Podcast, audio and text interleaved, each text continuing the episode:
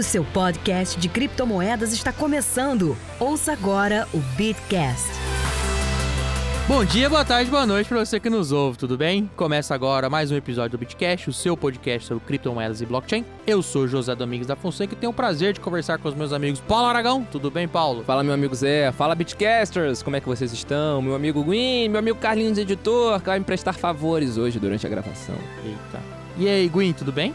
É, tudo bem, eu não sei, né? Tudo bem pra quem? Porque, pô, tá meio complicada essa situação do FTX aí. Ih, passou Recife que perdeu dinheiro, hein? Só, posso, posso só antes da gente enveredar pro episódio falar uma coisa?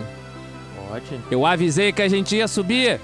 Ah! Vasco, porra. Obrigado, acabei minha, minha parte. Eu já, eu olhei pra ele, subiu o quê, cara? Esqueci dessa coisa. né? FTX quebrado ter arrastado metade do mercado cripto. Quem tá se importando com isso quando o, O Vasco, Vasco tá Token. contratando aí com a 777 aí vários jogadores e o meu Vasco Token listado no mercado Bitcoin desvalorizou menos esse ano do que o Bitcoin. Eu avisei, eu avisei.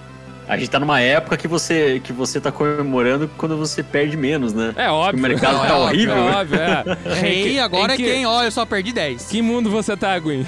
Se alguém fala que tá ganhando dinheiro, é mentiroso. Em todos os mercados. É mentiroso. Em todos os Se mercados. alguém fala Não, a que perdeu fixa tá 10%, eu chamo de gênio. Não, 10% é gênio. Eu Já, já falei. Sou um crítico à nova política econômica, mas o IPCA mais 7% conquista meu coração. Chama minha atenção. Tem o seu valor. É o valor. Mas hoje não tem vinheta, porque a vinheta é ao vivo em a cores com o recadinho do nosso querido Paulo. Então, querido Carlinhos, a musiquinha agora. Fala galera, tudo bem? Dia 26 de novembro, agora aqui na cidade do Rio de Janeiro, a gente vai ter o Beach in Rio by 2Go Fintech. Vai ser um dia inteiro de muito conteúdo e muito networking focado em Bitcoin e criptomoeda de uma forma geral. Garanta agora mesmo o seu ingresso, bitinrio.com.br. Foi bom, Zé? Ou no link na descrição do episódio. Foi bom, Zé? Podia ser melhor. Foi bom pra você? Podia ser melhor. Foi bom pra você? Eu achei, Já eu achei maravilhoso, eu achei maravilhoso. Eu acho Uhum. que merece uma- umas, umas palmas, não só palmas, Tocantins inteiro, vai. Olha. Carlinhos, põe um... Final, pronto. E antes dele, bota um Dunduns também. Ah, é, não, não, não, não. Precisa de um tuduntes. Mas antes de começarmos a pauta, eu aconselho que você, nosso querido ouvinte, nossa querida ouvinte, pegue a folhinha de papel para você tomar umas anotações, que hoje você vai aprender a como criar uma ex- exchange, como criar dinheiro infinito e parece que a moda do pedir RJ não consigo, quebrei, virou modinha, né, meu amigo Paulo? Modinha, por sinal, lançada no Brasil. Cara, ele É o já resto, o resto é, a- o resto O é resto é aprendiz e descubra. aprendiz. Não, o resto é aprendiz e aprendiz fraco, que nem diria o Donald Trump, you are fired. Porque a galera não aguentou a Tô. pressão que certos líderes piramidais brasileiros aguentaram. Inclusive, na nossa época. É, Não, nossa- Tinha áudio. Não, é. Fal- falta, falta um carinho, Fa- falta um falta tato, entretenimento, falta, falta, entretenimento. Porque, poxa... ca- carisma. Não, e além disso, a Exchange quebrou. Você sabe que a Exchange quebrou. Aqui no Brasil, tem- tinha gente aí que arrastou quase dois anos enganando a galera e a galera continuando depositando ali na pirâmide. Lá fora, não. Fraco, SBF, Só um- uma aguentou- semaninha. de uma semana, aguentou um dia e meio pra pedir pinico Pro e pedir recuperação. Não, pedir recuperação judicial. Capítulo 11 foi um dia e meio, dois depois. Fraco, decepcionante, eu esperava mais dele. Mas vamos te explicar o que aconteceu. Vamos, vamos retomar a linha do tempo, porque essa linha do tempo é muito boa. Agora que deu merda, a galera tá revivendo as coisas, falando, nossa, gente, tava um pouquinho na nossa cara, gente. Ah, não, não, Não. também não tava na cara, não. Não vamos, não vamos falar assim também. Cara, ó, eu, Eu não, vou, eu não, vou, eu não vou dar nomes, hein? Gwyn, não darei nomes. Mas se botasse uma arma na minha cabeça e falassem assim: das exchanges top 6, fala uma que vai quebrar. Você falaria? Eu não falaria a FTX. Eu falaria uma outra que eu não vou falar que é amarela. É, eu sabia que ele ia falar isso. Não vou falar.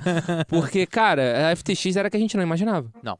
Com todo respeito. Porque a gente tá brincando, brincando, brincando. Mas, Mas a gente tá rindo de nervoso. a gente direitinho. Não, a gente tá rindo de nervoso, porque a gente não sabe ainda. A gente tá gravando isso dia 18 de novembro de 22. Então talvez quando você esteja escutando isso no futuro, a gente já saiba qual é o tamanho do buraco.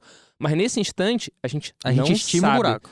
Você consegue estimar? Eu não Eu? consigo. Não, eu, Eu mas não os, consigo. os sites especializados? Não, nem os sites especializados, sério, não. Criptofácil, nem Eu- Cointelegraph Brasil, nem eu- Bit Notícias estimam nada. Eu só reporto aquilo que os nossos queridos parceiros da mídia especializada reportam. Eu só, só trabalho assim.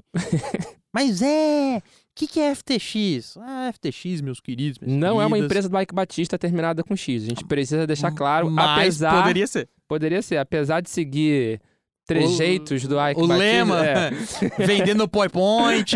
exatamente. É. Uma empresa investindo na outra, presta e- atenção. Parece. Eita, parece que ele leu o livro. Leu, leu o livro. Ela foi criada em 2019, tá? Pelo nosso já conhecido aqui Sam Bankman, o famoso SBF. É, inclusive, na criação dela, e esse personagem você guarda na sua cabecinha se você não conhece o enredo inteiro, o nosso querido Sisi, famoso Champanchal. Joguei no Google hoje Eu e não- fala-se assim, eu não sabia. Champanchal. Fala assim? Diz o Google que sim. Tá- Duvido tá, que no o chinês Google, é fale assim. Tá no Google porque é verdade. Você fala mandarim, Gwen? Não, não falo mandarim, infelizmente. Não lamentável. tenho ideia como é que fala. Esses- Ah, Shanpengzao. Esses hackers, né, cara? Antigamente, né, cara? Antigamente a galera falava um chinês, assim, um, Um indiano. Um indiano russo. Ah, mas Ah, é- eu falo russo, pô. É, pelo, pelo menos isso, né? Pelo Como menos é- eu sou fraco. Então fala, fala, fala em russo, então. Não fala não, porque eu, vão derrubar o podcast. não, não, Fala aí, não fala não, não fala não, porque esse pessoal da Rússia aí tá mal visto, aí, de- aí, aí, aí estão derrubando, estão derrubando. Vai, vai, vai atrair, vai atrair. Vai atrair. Não, não, não, não, não, não, não, não começa assim, não. Mas dá, uma, dá pra dar uma portuguesada no nome dele e chamar de Shang Peng Zhao. É. É, o Shang Peng, esse é bom. O, o Shang Peng, vulgo cabeça de ovo. É, tem gente que não gosta que eu falo isso, mas eu falo. Vulgo cabeça de ovo.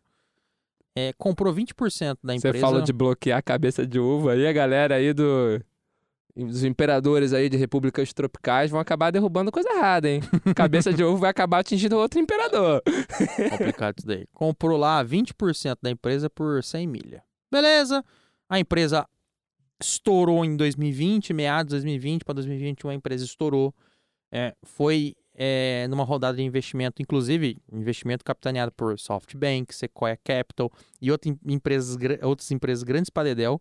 Foi avaliado em 18 bi de doleta, levantou 900 mil de doleta de cash, é, começou a patrocinar é, eventos, o nome na, é Mercedes, né? É, começou a dar patrocinar Mercedes, começou, Mercedes Fórmula 1. Mercedes Fórmula 1, obrigado. Começou a dar name rights, por exemplo, adquiriu os name rights do Miami Heat Stadium. Enfim, inclusive, ouça o Bitcast Lite 14, que a gente vai deixar o link na descrição, que você vai ter uma, um, um remember de tudo que aconteceu no começo de 2021. Se em algum momento, nesse podcast, eu elogiei a FTX, era mentira. Era ironia. Era ironia que não ficou clara. A culpa não é minha. O negócio foi, ficou tão grande que os caras contrataram até o Tom Brady e a Gisele, ou a Tô Gisele, tomando processo. ou a Gisele e o Giselo, Estão tomando. Ex-Giselo. ex-Giselo. Ex-Giselo. Ah, a Tomando... Giselo. Estão tomando né? processo, mano. Tomaram uma class action lá Ai, por divulgar. Mas enfim, é... a FTX se tornou a segunda maior corretora do mundo. Segunda, mais ou menos, né? Entre segunda e sexta. Por isso que naquela hora eu falei top 6. Porque depende de qual Da agregador você olhava e se você olhava derivativo, no derivativo, alavancado, não alavancado. Então, com certeza entre as seis estava. Ok, vai. Se tornou too big to fail. Pronto. É, mais feio. Mas deu feio. Mas foi o. Ô, ô, epa! É, E aí, papo vai, papo vem. Ah, em 2021, a FTX falou: Ô CZ, eu vou recomprar. Cheia de dinheiro no bolso. E aí vocês vão entender que dinheiro também era esse. Ela falou: CZ, me dá aí as tuas ações, eu vou exercer aqui a, seu- a sua saída, mete o pé, valeu. Pra Binance foi um puto investimento. Ela comprou 20% por 100 milha de doleta, saiu. Mercado estima que é mais de 2 bilhões de dólares. Tá? Só que uma parte desse dinheiro também estava no FTT, que é o token deles. Risos. E beleza. risos, e esse é o pulo do gato. Diz o mercado. É, mas ainda, ainda assim eles ganharam dinheiro, provavelmente, né? Não, sim, porque ganharam o SDC, hum, hum, nas matérias que o José aqui. que- só pra você saber, os dois que eu tô, meus amigos aqui que estão comigo, são dois vagabundos, tá? Eu sugiro a pauta, Ah, preparo ele a pauta, pareceu mando. muito. Ele pareceu muito agora o Iguinho. Vagabundo, né? Cara, tá eu Biruleibe. gosto Você é- muito. Você é pichuruco, Zé. Gosto muito, gosto muito. Que beleza! É, que beleza, é. Que beleza, era Paulo Bonfá, é, do Rock Go. É, o Paulo Mofá, mas ele fala um, é ma- maravilha, eu acho que ele fala. Eu gosto, gosto muito, inclusive o Igor Guimarães tem, às vezes, umas, umas vinhetas enfiadas aqui. Saíram, Gwen, você tem razão, com SDC e saíram com um monte do token, que era 2 bilhão de doleta, do tokenzinho da FTT. Só dando um spoiler já pra galera. O SBF, que é o Sam Bankman-Fried, o ACO da, da FTX, ele deve ter se arrependido de não ter pagado tudo em stablecoin. Ele deve ter se arrependido de ter pagado parte desse deal com FTT. Eu acho que não se arrependeu não, porque era parte do, da treta. Vou te dele. falar o porquê que ele se arrependeu e mais pra frente a gente conversa. Eu, eu- vamos, fique no episódio. Fica no episódio. Que eu vou te falar porque ele se arrependeu, que você vai concordar comigo que ele se arrependeu. Aí você deve estar se perguntando, mas é, que porra é essa de FTT? FTT é um token que os Gwins criaram pra dar golpe. Simples assim. Mentira. Joguinhos do mal. Os Gwins do mal. Os Guins do mal, por favor. Gente, É. eu não Os sou do mal, eu não dou do golpe em Eu ninguém. sou bonzinho. Na verdade, o FTT foi desenvolvido pelo Gwyn. Mesmo se tivesse sido, era um bom desenvolvimento. A culpa bom. não A é. culpa é de quem do- usou. A culpa não é do desenvolvedor da aplicação dele. É, a culpa A é de... culpa não é a tecnologia, né? A culpa é usar. o uso que a pessoa faz da Exato, quando desenvolvem um vírus, por exemplo. A culpa não é de quem desenvolveu o vírus. É, daí já não sei. Aí eu já não sei. Aí já aí não sei. Cara, Deixa a dúvida a aí, né? gente tinha que ser um ao vivo agora, que eu já dei, um- eu dei A- uma a olhada ética- pra ele agora. Oi? A, a ética é fluida. É fluida. O Qual cara desenvolve uma bomba e depois reclama que explode. É, É, não sei. porra. É não sei. loucura. É, não, é, o Paulo é, é essa mesma linha de raciocínio pro cara que mata alguém. Falou, não matei. Eu, que- quem matou foi Deus. Eu só marquei o encontro. Exatamente. Você só, você só promoveu o encontro. Se não fosse a hora dele, ele voltava. Ele voltava. Mas tudo bem. É, FTT é um token utility, tá? É, tokens utility são muito interessantes. Tem o seu valor e tiveram bastante seu valor na, no boom dos ICOs em 2017. É um puta modo, por exemplo, de uma exchange ou de uma empresa fazer o fund dela. E não é, em grosso modo, tá? Por favor, cara técnico, cara técnica, não me xingue, mas assim, grosso modo é o usuário que paga o serviço de quem emitiu o token é, tem descontos, porque na teoria a pessoa que detém o token, ela acreditou no projeto, projeto, é, apostou no projeto, então assim, ela tem essa benesse, vai, A primeira vez que eu vi isso foi aqui no Brasil, com a Brasilex. com a Brasilex. Que à medida que você ia negociando, você ganhava BRX, se eu não me Não engano, que era de Brasilex. E era isso. Quanto mais BRX você tinha, mais desconto você tinha na taxa de trade. O BNB da Binance Mesma coisa. era isso, ou é isso ainda, não sei se continua sendo isso. Ainda não dá sei, desconto na Ainda dá taxa. desconto? Dá, dá. Então ainda Se você continua sendo pagar os FII com o BNB, você tem desconto. Só que o BNB, o BN- BNB, o BNB acabou ganhando vida própria. Tem É. uma, um ecossistema próprio. Tem um ecossistema próprio. Que É. o FTT, na minha opinião, é- ia acabar seguindo pelo mesmo caminho, só que não deu tempo. Quebrou. É, mas qual foi a treta? Se tivesse ficado no âmbito da exchange, no âmbito do dinheiro, tivemos dinheiro, é, estamos aqui utilizando no nosso ecossistema, tá bom. Mas qual que foi a treta? E aí essa treta, eu vou contar pra vocês e o link do podcast que o Sam participou está no episódio. Clique no link do episódio e ouça o próprio ensinando como que você cria o dinheiro infinito. Isso aqui é, aí eu sou obrigado a dizer. Ele avisou. Ele avisou, isso a teoria dele é melhor que o roda-roda e tem mais sofisticação. O- É o- sofisticado. é sofisticado. O Mas aí- 1.0 aqui brasileiro, Tupiniquim, era mais ou menos porque assim, era um gira-gira, era só duas empresas e tal. Ele mas, tem. mas não, não. Quando duas ainda tava enganando. Quando meter a terceira, é que porra. Aí já é demais. Filha da mãe. aí já é demais, pô. Mas é, como é que funcionava? E ele ensinou no vídeo. Veja o vídeo. Primeiro você cria um protocolo e um token, ou só o token, usa qualquer protocolo, ERC20, BNB, Tron, foda-se. Aí você cria essa emissão inicial do token, e aí você pega lá do seu, do seu tantão de token que você emitiu, você guarda dois terços para supply, guarda dois terços para você. Pega um terço e joga em airdrop, incentivo, vamos, vamos, vamos mexer com a comunidade, vai no seu Twitter, que você é uma pessoa, uma pessoa bem famosa, você é uma pessoa, um influencer, você é o Paulo. Vamos supor que o Paulo do mal, não o Paulo aqui, nosso colega, o Paulo do mal, flamenguista, Pô, mas vou te falar que dependendo do quanto me derem. tem certeza? Não, com certeza. o duro que não, cara. Eu tava um parente no Beat in Já ofereceram. É, já ofereceram aí no Beat in Rio. É muito engraçado a galera lá nos comentários. Que absurdo, nunca vi evento negar patrocinador. Porra, gente, obrigado pelo elogio. É pra vocês verem que a gente tá nesse mercado há muito tempo que a gente tá vacinado. É, fecha parênteses. Vamos Literalmente continuar. vacinado. Não.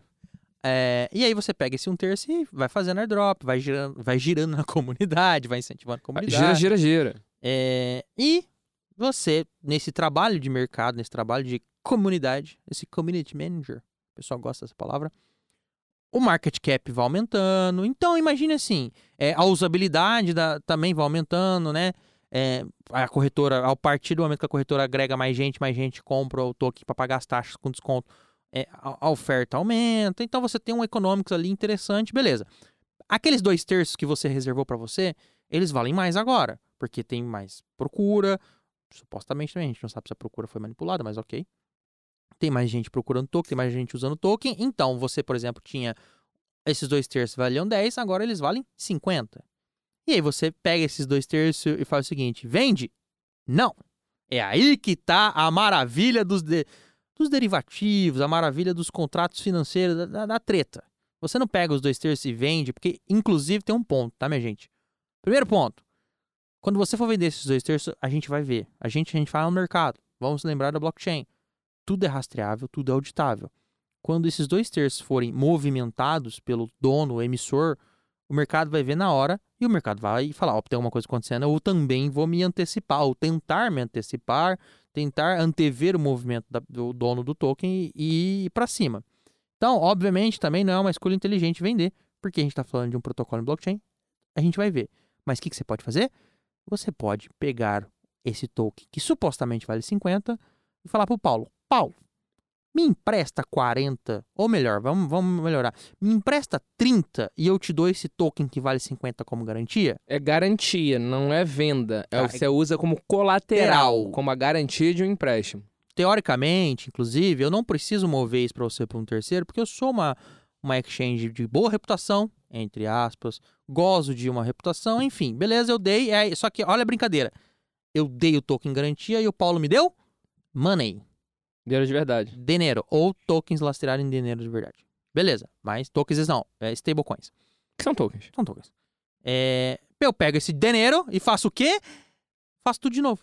Aí eu vou lá e em outro ecossistema, invisto em outro token e faço a mesma coisa. Vamos traduzir para você como é que o negócio girava? Vamos lá.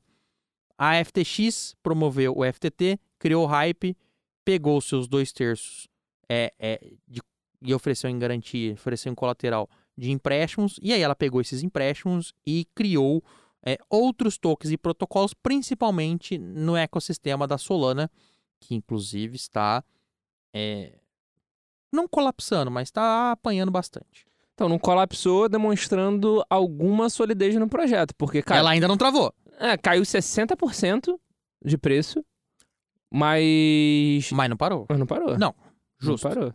Para vocês terem ideia de quem que o nosso querido Sam ou a FTX pegou dinheiro, ele pegou dinheiro da BlockFi e da Voyager. O bom é que todo mundo já quebrou, então ele nem precisaria mais pagar. Pois é, e aí tem uma treta. Porque eu acho que, eu não sei se a BlockFi ou a Voyager tinha FTT, poderia falar, cara, me resgata isso aqui porque eu tô quebrando. Não fez, e Então- o Sam foi lá e comprou eles. Então, o da- o da BlockFi foi agora, na verdade. A BlockFi tá. especula- Especula-se que a BlockFi vai pedir falência depois que a FTX faliu. Entrou, pediu recuperação judicial. Então, a, a BlockFi já é uma pecinha de dominó derrubada pela FTX. A Voyager, não sei qual é a pronúncia certa, se você ouvinte souber, fale aí pra você mesmo. A gente acertou. É. vou ter que te interromper. A gente acertou outra vez quando a gente tava falando dos quebra-quebra, mas a gente esqueceu, óbvio. A gente acertou? Não sei. Ah, a gente esqueceu, né? É, mas enfim, eu não sei se a gente acertou não, tá, gente? Eu não tenho essa, essa autoestima, não. Que nem aquela, aquele, aquela comunidade lá no Facebook, aquele grupo, aquela fanpage, a autoestima da porra. É, Ele foi. ela- eles foram resga- A Voyager foi resgatada, na minha humilde opinião, por causa dos FTT que eles tinham. Tá bem, Não só Concordo. a Voyager, como a Celsius. concordo. Então eu. Pra a- não chamar. pra não chamar mercado, pra na hora da venda. não Falar, eu preciso disso aí, vai, vai, vai, vai, É, paga, paga, paga, paga. Exatamente, na minha opinião, foi resgatado por isso. E descobriu-se agora que ele ainda não tinha pagado pela Voyage. Ele só tinha feito um depósito de boa-fé de na casa de 3 milhões de dólares, se eu não me engano. Faltava só o resto. Faltava só bilhão quase. Então, tipo, ele não tinha comprado ainda, mas ele tinha resgatado para evitar queima de FTT. Então, se a gente olhar um cenário macro, Só já dando uma pincelada da minha opinião. A FTX não foi a primeira peça de dominó. A primeira peça de dominó foi a Luna. Sim. Tudo começou lá. Tudo começou lá. E aí, parou aí. Entendeu como é que se cria dinheiro infinito? Beleza. E isso, inclusive, da criação do dinheiro infinito, só um parênteses, é, é algo que eu acho que a gente vai ter de mudança. A gente tem muita sex hoje em dia lançando token próprio. Eu acho que. Achismo, né? Futurologia do Paulo Aragão. Eu acho que isso vai diminuir. Que não vai ser tão mais tão bem visto uma exchange lançando token próprio e que os usuários mesmo não vão desejar ter desconto em taxa porra nenhuma, porque é melhor garantir que a exchange esteja sólida. Mas o usuário é o menor problema. O problema não foi o usuário. Eu, eu concordo com você que o token vai perder o seu protagonismo. Mas, cara, o problema não foi o usuário. O problema foi que os desgraçados deu essa porra em garantia de uns bagulho bizarro. Não, tudo bem. Talvez o mercado tenha aprendido do tipo, Mas ah, o- eu tô te dando um negócio aqui, mas o mercado fala, não, não, não, não, a mas, gente quer então, stable. Então, mas FTT estava sendo utilizado como colateral, inclusive em protocolo de DeFi. Ah. Então, é usuário. Eu concordo que tem também a questão de institucional, como por exemplo Mas é pouco. o braço da Gênesis, pelo visto ele também estava exposto em. O braço de empréstimo né, institucional da Gênesis, pelo visto eles também estavam expostos em FTT, mas é é um grande conjunto, né? Não é só um institucional. Na minha opinião, muito usuário também estava nesse meio. Pausou? É, e, e uma, e uma vez que exista é, esse hype em torno do, do FTT, o- usuários pequenos também podem ir lá numa, num protocolo DeFi e lançar um, um- Uma pool, uma pool exato. pareado em FTT. Exatamente. Me convenceram.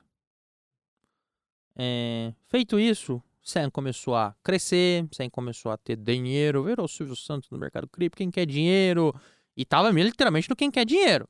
Pegou, como eu falei no começo, começou a patrocinar time, começou a pa- patrocinar escuderia, começou a, a- a aparecer em um monte de lugar, e também começou a fazer o quê? Lobista. Lobs, lobs, lobs. Porque ele sabe, filho de gente que já trabalhou no ramo, falou, vamos ali conversar com o regulador. Só que aí, E mais do que antes de conversar com o regulador, só um parênteses. Eu sei que você ainda vai falar. você pode... Da Deus, eleição. cara, eu já tô acostumado com você tra- lavrando a pauta. Eu não, vai, eu vai. Não, eu não vou falar continuar dessa gostando de parte. você. Eu não vou falar dessa parte que tá na pauta da eleição. Vou falar de uma parte que você não colocou. Ele foi o segundo maior doador da campanha do Joe Biden. Então, mais do que conversar com o regulador, ele fez Ele o financiou. bom e velho financiar uma candidatura em troca de nada. Troca Deu de nada. Milhão porque ele, porque ele, ele é... gosta, que ele é gente boa pra caceta, ele adorava o Biden. Então, ele mais do que buscou contato com o regulador, ele financiou uma Ele candidatura. criou pontos. Exatamente. E aí o nosso querido SBF começou a fazer um fortíssimo lobby nos Estados Unidos para a regulamentação do mercado cripto. Mas ele queria uma regulamentação, tá? Tava dando a entender que favorecesse a FTX, desse uma tungada nas DeFi da vida e também desse uma tungada em quem, quem, quem, quem? Binance. Na Binance. De forma direta. Não era nem. Não era nem... Não era nem escondido, não era nem na encolha. Era assim, tipo, vamos aqui e pau no cu do Sisi.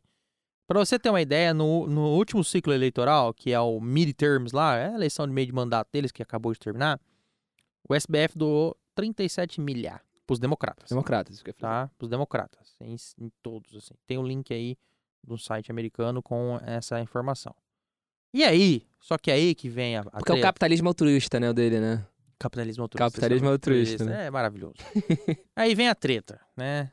E aí essa treta é a parte que, cara, é o famoso cuidado. Às vezes eu penso arranjar umas tretas no mercado brasileiro, não arranjo porque eu não sei o dia de amanhã. Eu não devo nada pra ninguém.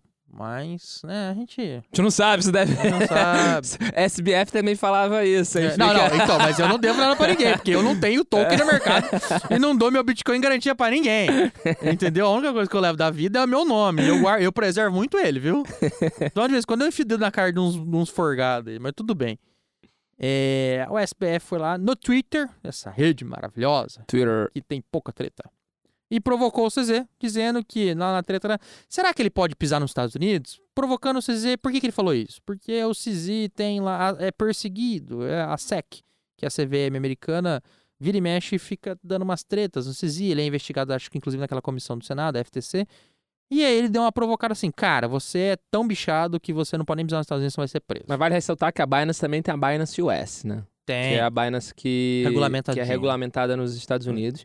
Assim como a FTX também tinha a FTX US, Mas a gente sabe que, também é, é teoricamente regulamentadinha, que teoricamente também Vocês não estão vendo, mas Tinha- eu estou fazendo aspas é, no ar. que teoricamente também tinha uma auditoriazinha bem feita de custódia. Então, É. regulamentação pelo visto. Deu, super certo. E aqui eu vou ter que fazer uma defesa do, do cabeça de ovo. Ah, uma defesa, mas é um- uma constatação. Cara, cabeça de ovo é chinês. O cara é, deu nó, sobreviveu ao Partido Comunista Chinês. é, e ele é um nômade. A Binance está em todo lugar, não está em lugar nenhum. O- a, a empresa que eu julgo mundial que mais aproveita o esquema de arbitragem de jurisdição chama-se Binance. Então o cara é bom. É, a arbitragem regulatória deles é muito robusta. a arbitragem regulatória deles é, é não é de se desprezar. Beleza? Pois bem, provocou o Sisi, o Sisi falou: Ah, é? Então tá bom. E aí o cabeça de ovo foi a começar os seus golpes de Super Saiyajin. E aí veio o início da treta é, de todo o processo que a gente tá passando. Alguém, e novamente eu estou fazendo o símbolo de aspas no ar, porque a gente não sabe, mas ninguém duvida que, que não tenha sido outra pessoa a não ser o CZ, soltou uma informação no mercado, isso saiu inclusive no Coindesk, que é um grande site especializado cripto do mundo, que documentos da Alameda Research, Alameda Research, só para te explicar, é a holding por trás da FTX, que inclusive Não por trás. Alameda Research, só desculpa interromper, porque Vai. é, Eu é- é diferente. A Alameda Research, na verdade, é um- uma empresa irmã da FTX e que fazia parte da mesma holding da FTX, mas a Alameda não é, irmã, a tá. holding. Porque a, a inclusive Alameda... ela era o market maker. É, exatamente. É, você tem razão. Exatamente. Foi um vacilo. É só meu. porque, pra dar diferença, porque a Alameda chegou a investir em algumas empresas pelo mundo, né? Algumas não. Não, sim, mas inclusive no Algumas Brasil, muitas. por isso que eu tô falando. É. Então não era, não era a holding, não foi a FTX. Era... Pensa, pensem assim: a FTX é a exchange, ela é a corretora, e a Alameda Research é o braço criado pela Hold para ser o fundo e o market maker, aquele que dá liquidez na exchange, tá? Tem até uma, um- uma parte do gira-gira que junta esses dois. A FTX tinha lá o, o FTT, emprestava para a Alameda, que fazia, mas isso não convém ao caso agora. E aí soltaram o bafafá no mercado de que a Alameda, os balanços da Alameda Research falavam que ela tinha 14 bi em ativos contra 8 bi de passivos, só que metade das reservas dela, dos ativos dela, era composta por ativos de liquidez reduzida. Zé, o que, que são ativos de liquidez reduzida? É o famoso ativo que se eu tenho mil e eu vou ter que despejar por qualquer problema os mil no mercado de uma vez só, eu não tenho gente suficiente para comprar ou eu vou causar um estrago muito grande no mercado de maneira a desvalorizar esse ativo, inclusive, tá?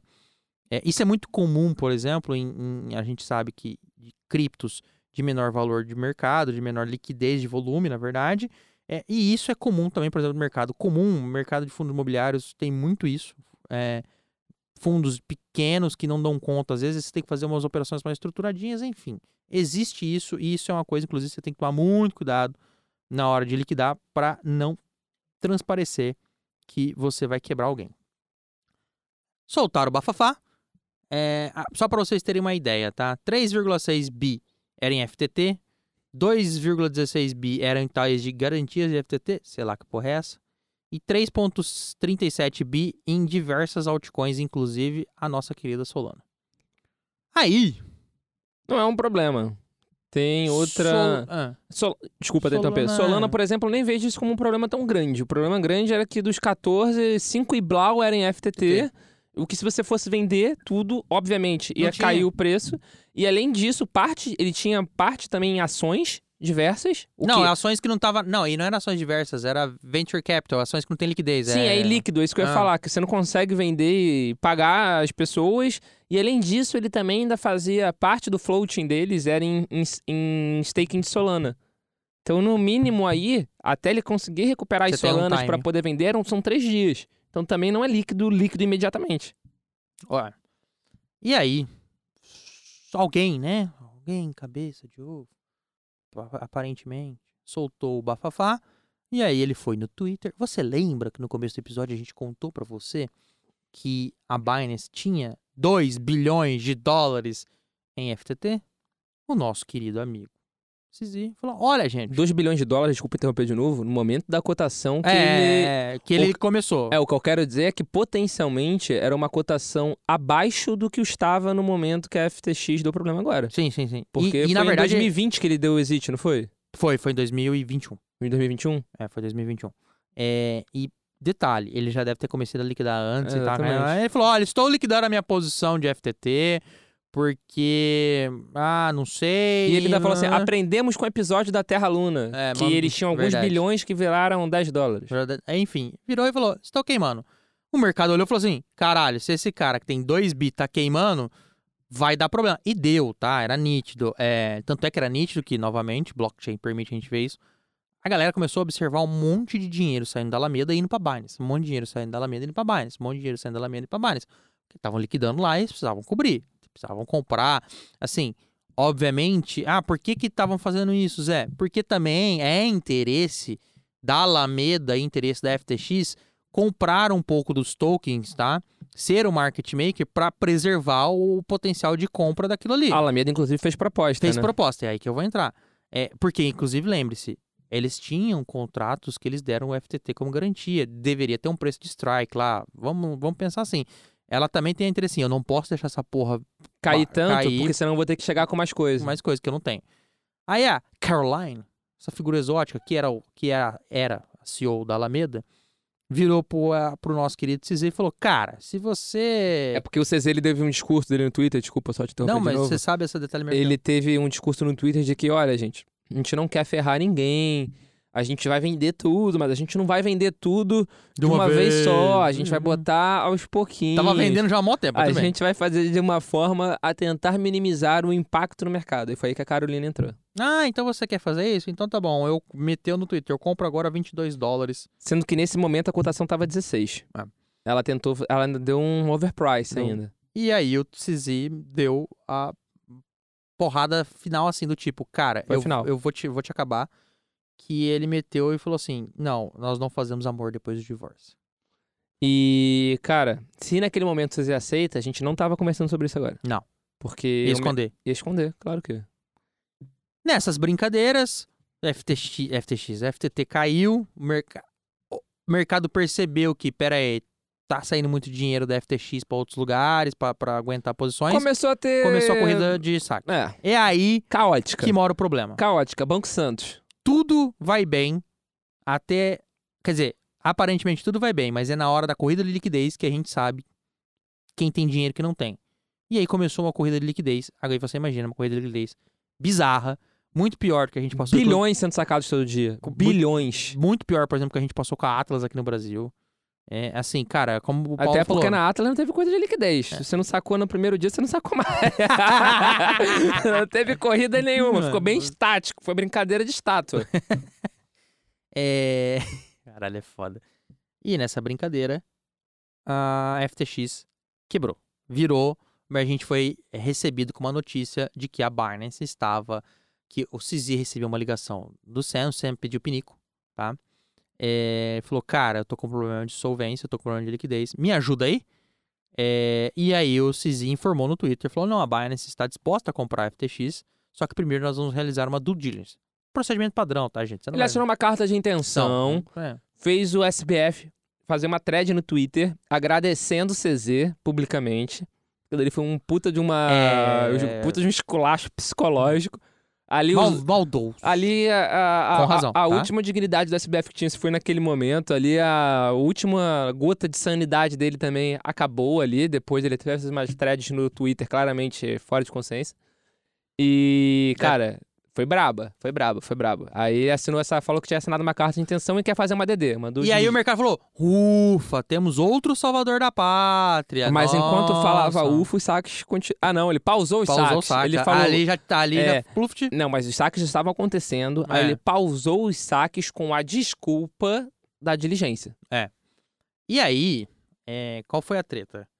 Beleza, quando a due diligence saiu, a Binance falou assim: ah, ah, ah, ah, o buraco é bizarro. É... Essas são as informações que a gente tem nesse momento, tá? A conversa que o buraco é de mais de 8 bilhões de passivo, não coberto, a descoberto, tá? E que a FTX não tem dinheiro pra honrar seus compromissos. O CZ falou, cara, não vou, Não vou entrar nesse buraco, não vou entrar nessa treta. É, inclusive, não só o problema da FTX, tá? Existe o problema, como o Paulo falou, da Alameda, que é essa empresa irmã, que aí a gente começa a ter toda a questão. Fora que a Alameda e a FTX Holding foram é, é, é, inundadas de capital de venture capitals, de empresas de investimento, ela também pegou o dinheiro que ela criou ou que ela recebeu desses investimentos e investiu em um monte de projeto. Um monte de projeto na rede da Solana, um monte de projeto de FI, um monte de empresa no mundo todo. Então, assim, tem dinheiro da Alameda voando pra caralho. Inclusive no Brasil, não tem, Paulo? Inclusive no Brasil. É, a Alameda, por exemplo, investiu na BRZ, que é a maior stablecoin não dólar do mundo. É, exatamente. E aí aconteceu tudo isso. Quando o mercado percebeu que não tinha ninguém, inclusive grande o suficiente para aguentar o rojão, é... falou: e agora? E agora aconteceu de sempre. O Justin, só um parênteses, o Justin Santos chegou a falar que quer fazer Não, um fundo de resgate. Ele sempre fala, né? Ele, mas ele, ele consegue. Não, tenho, não, não critico ele, porque sempre você consegue falar algo do Justin Santos, porque ele sempre fala, vou ajudar! E não ajuda. Uh! Mas a gente fala dele. Então, Justin Santos, parabéns pelo marketing. É, Não, mas ele ajudou. Ajudou a pumpar o demônio da TRX lá. É, teve isso. Liberaram o saque só da TRX. Aí é. todo mundo migrou pra TRX, cara, É. que é gênio, cara. Caralho, gênio, o, cara é, gênio. mu- o cara é muito safado. Muito É, e na minha opinião, eu não tô. Eu, tô falando, eu entrevistei o Thiago César da Transfero, tá? É, Um beijo, Thiago. Em momento nenhum a gente falou sobre isso, mas, porra, jogada de gênio. Se o Thiago vira e consegue um acordo com o Sam de sacar é, As BRZ? BRZ, vai valorizar mais do que o dólar. Então ia compensar pra caramba a alta que o dólar tá tendo. O Thiago ia flow, política cambial muito melhor. Vem em mim. É, Meu dólar é melhor. é. Resultado da operação: os caras não tiveram outra coisa a não ser pedir a recuperação judicial, o Chapter 11. Antes de entrar na recuperação judicial, que é o capítulo 11, que a gente tá falando agora da BRZ, que pumpou a TRX, a, a FTX tinha uma plataforma de NFT. Você viu isso? Não. a galera estava sacando pelos NFTs. Porque a galera conseguiu usar o saldo dentro da FTX para comprar o NFT e o NFT ia para uma conta tipo que era acessível da, da OpenSea. Então a galera conseguiu sacar alguma coisa que tinha na FTX comprando NFT e depois tenta vender em outro lugar. Caralho. Cara, Caralho. minha, Ne- Siri, minha neste- Siri encontrou isso Neste agora. né? momento, a, neste momento, a Siri do, do Paulo encontrou alguma coisa. Por isso que ela encontrou quando tá falando de NFT de venda. A galera fez como fosse obra de arte, pô.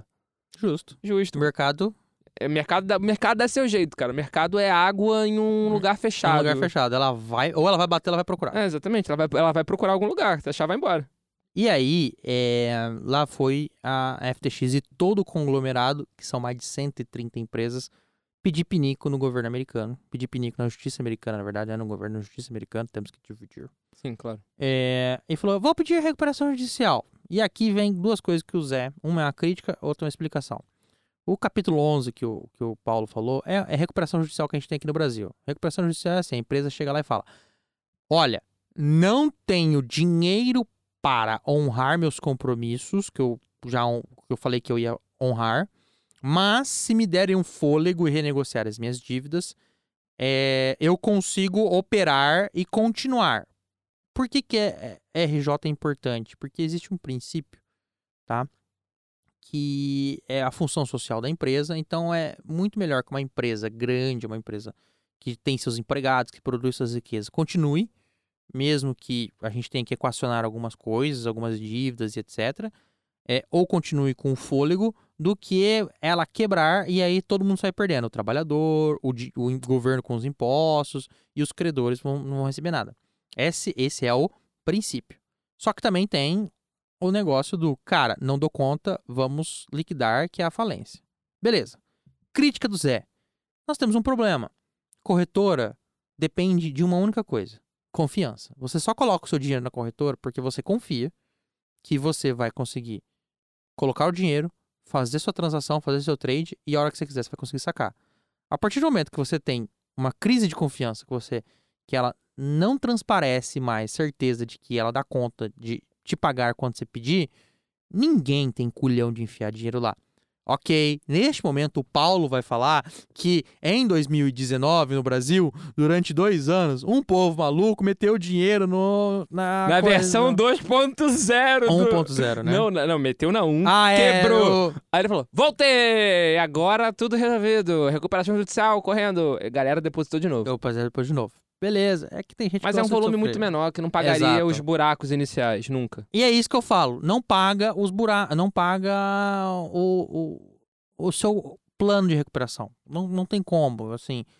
É, eu tenho to, to- eu acredito muito na, né, é, é, em recuperação judicial quando bem feita, Recuperação judicial que faz sentido, faz né, cara? sentido. Mas, cara, não faz sentido pro mercado cripto por uma simples questão. Mercado cripto não faz sentido, não se Porque aplica depende ao nosso confiança, mercado. não se aplica ao nosso mercado. É, fazer isso numa, num varejista, ok. Fazer numa empresa de logística, Ok. ok. Mas fazer num. É, varejo já falei, sei lá, fazer em qualquer outro segmento que não dependa de confiança, que é um produto que você vai pagar e vai receber a outra coisa na hora, ok, faz sentido. Mas olha, o cara quebrou, tá? Só não quebrou ainda juridicamente falando. E aí você vai botar dinheiro na mão dele e vai receber uma promessa de pagamento? Porra, quem vai, vai. cara? Ninguém. Então, assim, feito isso, pedir o pinico. Só que aí vem a cereja do bolo, que a gente não sabe se é faz parte do suposto, entre aspas, golpe, que o mercado já tá achando que foi golpe, que tudo isso só foi feito, toda, esse, toda esse, essa demora, é, pedir RJ, pedir socorro ao CISI, tudo mais, o mercado já começa a interpretar isso que, como uma etapa protelatória do SBF para tentar fugir para Bahamas, para tentar fugir para outro lugar e etc. Bahamas vale ressaltar que é, a sede da FTX. É certo, FTX. É, do nada, a exchange foi hackeada. E a fofoca é que, no mínimo, uns 600 milhões de dólares em criptoativos foram sugados das contas da FTX. É, mundial, FTX normal, FTX UX e Alameda Research. Essa é, e- esse é o cenário atual. Quer saber uma. Já teve uma outra coisa. lá, lá vem meu amigo hein? Já Paulo. teve uma outra coisa. No momento que aconteceu o hack, surgiram três possibilidades. Possibilidade 1, um, um hack. que nem o próprio nome diz, ataque hack. Parabéns. Então foi um ataque de um hacker. Essa foi a possibilidade 1. Um. Possibilidade 2, o Sam pouco se lixando. Falando, foda-se. Vou roubar o dinheiro Vou e vou roubar o sumir. que sobrou, beijo, tchau. Possibilidade 2. Hashtag me acha. Possibilidade 3. Ser parte de alguma coisa, de algum acordo da própria recuperação judicial. Ah, bloqueio por governos, assim. Essa foi o. Porque foi um dia depois. Um dia e meio depois, eu acho, no máximo. O ataque. O suposto ataque de- depois da- de pedir o capítulo 11. Hoje, começou a circular uma informação, que inclusive já está no criptofácil.com, E o link está na que descrição. o do episódio. regulador das Bahamas determinou que a FTX transferisse suas criptomoedas para carteiras do governo. Então já tem gente cogitando a hipótese de dessa drenagem ser parte de algum acordo da FTX, do SBF com o governo das Bahamas. Então, Tipo, limpando a barra ali pra tentar não se fuder muito. Então, inicialmente, cara, tem muita treta. A FTX teve muita treta. Quando a FTX bloqueou os saques, eles publicaram que os saques estavam bloqueados, exceto o dos residentes das Bahamas com parte de um acordo com o governo local. E aí, meu amigo, começou Você viu uma isso? tal de arbitragem. Me ajuda, vende pra mim. Só que esse acordo nunca existiu. O governo das Bahamas negou. É, então o que, que aconteceu? A galera começou, mas de fato as contas das Bahamas estavam sacando. Apesar do governo ter negado que isso foi um pedido dele. Então isso aparentemente foi uma forma de quem trabalhava na FTX, porque é o escritório nas Uhum. Bahamas, que nem eu falei, conseguir sacar. O que, que começou a acontecer? Venda de conta com KYC das Bahamas. No Reddit teve várias vendas. Várias. Ou manda pra mim com deságio É, mas o manda pra mim é foda porque a galera não confia. A galera prefere comprar conta. Porque manda pra mim, tipo, isso você, isso ficar pra você. Então, Fudido, fudido e meio. é, mas, Qual que é o teu risco? naquele momento a galera não sabia ainda muito bem. Entendeu? Fudido, fudido É, e eu meio. concordo, mas naquele momento a galera não sabia muito bem ainda. É, 2019 no Brasil, a Atlas falando que parou por causa da CVM. E saiu correndo pra comprar o robô que eu sei. É, exatamente. Fala mesmo, não tinha robô, saiu correndo pra roubar o robô, comprar um robô, comprou o robô. E foi a melhor arbitragem que foi feita. Foi a melhor arbitragem da história dele que eles conseguiram fazer. Foi comprar, sei lá, 100 bitcoins por um preço Metade X, desses, é. e ter um robô que operava. Pra poder mostrar Operar pra... o quê? Não sei. Poder mostrar na CPI. Ah. O... Mas então... Então, cara, o caso da FTX tem muita coisa estranha. Tem muita coisa estranha. Tem muita coisa estranha. E a gente não sabe ainda é, a realidade, não sabe o pé que está, porque o SBF ele continua falando no Twitter como CEO, apesar de, teoricamente, ele ter renunciado. Inclusive, já tem outro CEO que soltou a frase do tipo, na minha longa história, com experiência O cara era o é. recuperação judicial, o processo de falência, né? É, liquidação falência, da, liquidação do, de da empresa. Enron, né? É, Isso é pronúncia também. é, da. E-N-R-O-N. É, é Enron. E... É, o cara falou, nunca... Pode falar? Não, pode falar. Não, por favor. Eu não gosto de ser o... Não, pode, por favor. Por favor. Não, ele falou exatamente isso, que nunca viu uma situação tão complicada, algo tão feio quanto tá na FCX. E então a gente nem sabe o real buraco, a gente não sabe o que pode ser feito, porque o Sam tá falando que se arrependeu Ah! de fazer o capítulo 11, porque Nossa. agora ele não pode fazer nada para ajudar os usuários dele. Então ele continua falando como CEO de mãos atadas. E, sendo sincero, a gente não sabe quantas peças de dominó irão cair depois da FTX. E aí vem a parada mais louca do mercado que a gente tá passando esse ano.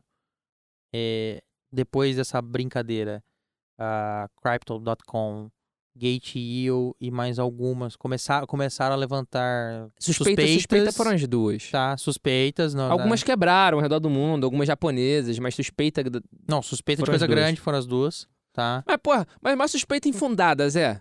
Quem nunca enviou 320 mil héteros errados pra outra exchange? É. É infundada essa crítica, pô. É por isso que eu amo esse cara. Ele é muito filho da mãe. É crítica infundada. Quem nunca mandou 320k errado? Só 2 bilhões, cara. Porra, tranquilo. Pô, meu, você falou Gwyn aqui, me assustei. Eu mandei 400 mil éter errado. Meu Deus, o que como é que eu faço pra carteira, recuperar Gwen. agora? Mandou pra mim? Se mandou pra mim, eu Ah, te devolvo Não, cara, daqui eu mandei pra uma carteira, eu mandei pra uma carteira de um hacker, desculpa. Eita, ferro. Senão eu te devolvia daqui a 7, 8 dias, rapidinho. Ali só fazer um negocinho. Vou aqui só fazer uma operaçãozinha.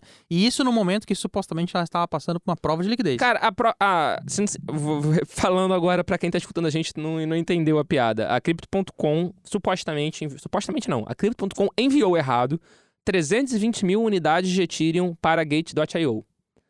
A Gate.io devolveu essas 320 mil unidades de Ethereum cerca de 7 dias depois.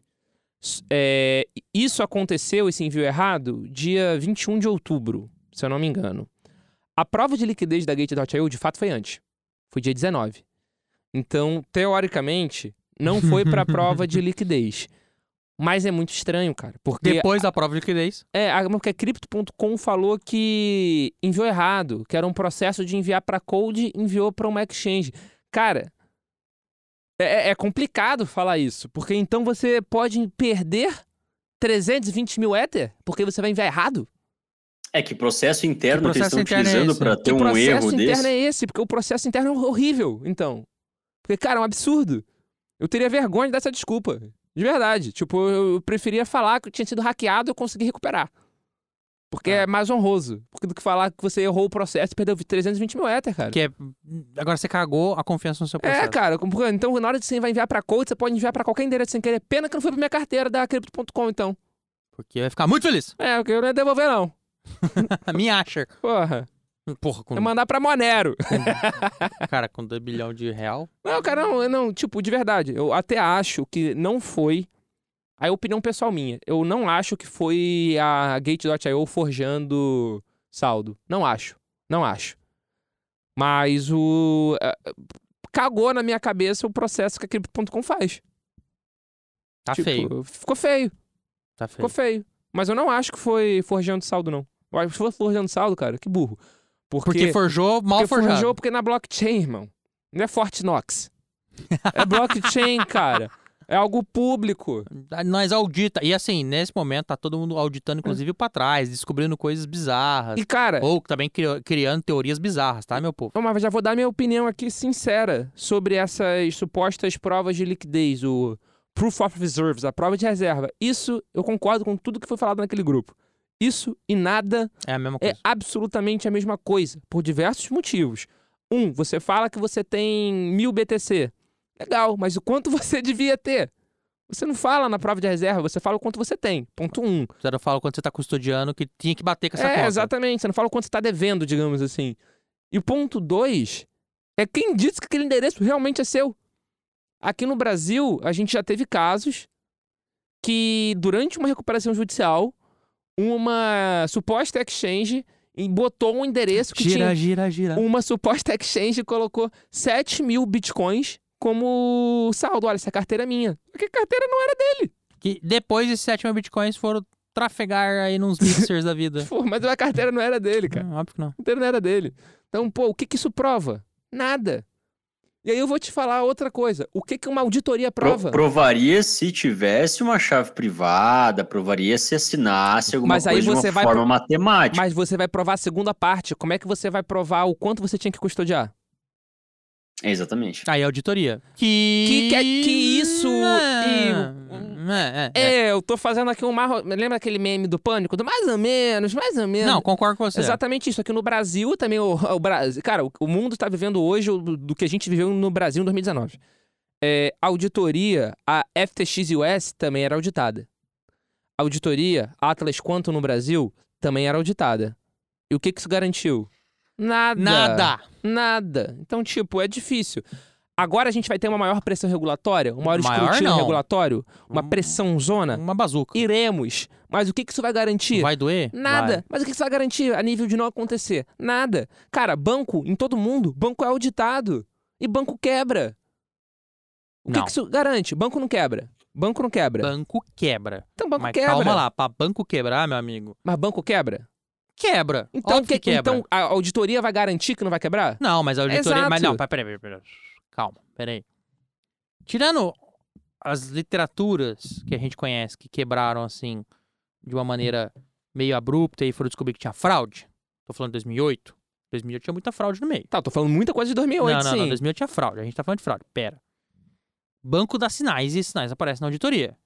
Porque aí tem uma coisa, quando você tem auditoria regular, todo ano, publica, e você vai vendo, você vai vendo se a saúde financeira tá melhorando ou não tá melhorando. Ponto número dois, que os americanos não seguem, mas a gente segue. O Tratado de Basileia. A gente segue o Tratado de Basileia. Tem lá o Banco Central, ó, tem que ter isso aqui, isso aqui de índices de liquidez, não sei o que, não sei o que.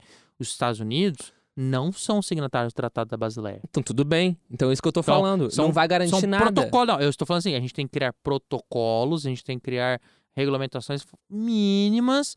A gente não, não, não, não defenda, mas vão criar. E aí essas que vão Não criar, vão existir essas Não. regulamentações mínimas. cara, eu acho que vão botar na nossa bunda bonito. vai ser pesado. Vai. E o, o que, que isso vai garantir do fundo do coração? Não sabemos. Sa- Com todo respeito, nada. Porque em 2008, que nem você falou, tinha fraude. Por que, que não vai ter fraude também numa auditoria, em um controle de exchange, se ela quiser roubar muito? Nada garante. Não, nada garante. Nada garante. E mesmo sem, e sem mesmo sem, sem, sem fraude, banco quebra ao redor do mundo. Por diversos motivos. Sim. E o que, que vai garantir que uma exchange regulamentada pelo governo americano não quebre? Nada. Nada. E, ó, é- e assim, tem uma pimenta a mais aí. Que a exchange pode criar por causa de um hack. Hoje, cada vez mais difícil. Verdade seja dita. Hoje, cada vez mais difícil. É o banco Mas ela pode quebrar é por causa de um hack. é o o banco, O Banco Central não pode porque ele qualquer coisa ele imprime mais, né? Porque Não, se fosse uma exchange sim. com cofre que tivesse furado um túnel debaixo do cofre, um tivesse banco, roubado né? o, co- o dinheiro todo que aconteceu aqui no Brasil, a exchange quebrava, mas o banco pode Tem imprimir seguro, mais. Tem seguro. O Banco Central? Não, Banco Central não. Eu tô falando do Banco Central. É, não. Banco Central Tô não. falando do. Quer do- dizer, é do- capaz de ter, tá? Tô falando do assalto lá de Eu Fortaleza. sei que você tá falando, mas é capaz de ter, tá? Não sei. Não duvido que não tenha, não. Então, do- Zé, do jeito que as coisas são, eu tenho dúvida se eles sabem a quantidade que foi roubada. Ah, sim. Até porque não saber a quantidade que foi roubada permite que se você achar na rua, você pega um pouquinho pra você. É, exatamente. Eu tenho, eu tenho essa dúvida Ah. real. Mas é nesse final de papo conspiratório, nesse fim de papo do tipo, se prepare, é, a gente achava que o inverno cripto teria uma bomba vindo por outro lugar, não veio, veio ali. Talvez venha. Talvez venha outras, Talvez venha bomba literal. tá? Na Europa ali, ó. Gente não sabe. Ainda pode, ainda pode- Resumo é, vou dar, vou dar meu resumo dessa vez. Vai! Ah, serei eu. Lembra naquele episódio que a gente conversou da Terra Luna em maio e ali a gente começou a demonstrar algumas preocupações acerca do mercado no curto e médio prazo? Pois bem, as preocupações pioraram. Várias peças estão caindo e não sabemos ainda o final. Pode piorar, mas a gente continua acreditando muito no longo prazo. Fique Nunca, firme. nunca deixei de acreditar. Gostou do meu resumo? Como sempre, cirúrgico. Terminou com fique firme, você viu? Stay strong. Vou falar em inglês agora pra você ficar. Porque a galera gosta de. de, Ne... de anglicismo. coisa em inglês. É. Então, stay strong and be safe. E se puder, Peace. compre, compre, compre, compre, que o mercado tá em liquidação. Aí o Botini. Entendeu? Mas compre com parcimônia, tá? Isso, que não, é uma, DCA, isso que não é uma recomendação financeira, mas se você for comprar, não compre de uma vez só, não. Vai botando DCA, de pouquinho em pouquinho. Pouquinho em pouquinho, você vai fazer um enorme sucesso. Satoshi em Satoshi, sua carteira cresce. E sempre estudando, nunca investindo em besteira. Nunca investindo em besteira, nunca, nunca comprando FTT. Cara, você vai falar no Tá baratinho, compra lá. Olha, Coboço, caboço, É, coboço. cara, eu, eu resolvi. Eu, Você queimou? eu tava na. Não, não sei não sei nem se isso existe. Eu vou perguntar pro Rafa. Próxima vez eu pergunto pro Rafa. É, Eu ia gastar em loteria ou ia apostar numa meme coin? Meme coin tem chance de ser mais honesta. É foda. Reforçamos que antes de você compartilhar esse episódio, divulgar a palavra, mandar pra aquele seu amigo que tá perguntando o que tá acontecendo no mercado. Ó, mas se a galera é contra a cripto, não compartilha esse episódio, não, que a gente falou muita besteira. esse episódio não vai Ah, convencer ninguém, ninguém só não. vai dar argumento contrário. Então, compartilha não. Mas antes disso, você lembre-se que no dia 26 de novembro vai rolar a O Beat in Rio, Byte, o Go Fintech, aqui na Barra da Tijuca, um dia inteiro de muito... con- Música, música de fundo, hein, Carlinhos? O dia inteiro de muito conteúdo e muito networking pra você que quer aprender sobre cripto e conhecer os principais nomes da criptosfera brasileira. Ingressos disponíveis ainda até a data do evento em www.bitinrio.com.br. Eu preciso alertar que este episódio está cheio de generalidades e simplificações, mas a história é mais ou menos essa, tá? Mas a gente não garante o fim, a gente não garante, inclusive, que a gente falou de tudo o que aconteceu. A gente não garante nenhum fim, nem um início, nem um meio. A gente só garante que. A gente não garante nada.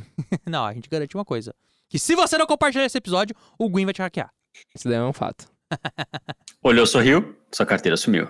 É, isso aí tem que virar uma vinheta, Eu uma falei, vírgula sonora. sou bom, É, é um, bom. é um bordão meu Sou bom de agora. criar bordões, porra. Uma Falei. É uma vírgula, é uma, Combinava com o Gui, porra. é uma vírgula sonora maravilhosa. Paulo, saudações. Saudações vascaínas. Caralho. Eu, 777. eu não ia falar, mas A vida falar. é outra. Os caras subiram no último jogo. Mas ó, mas a gente subiu. ah, cara, a vida, a vida mudou tanto desde que a gente virou SAF Hum, que a gente ganhou ponto até sem jogar.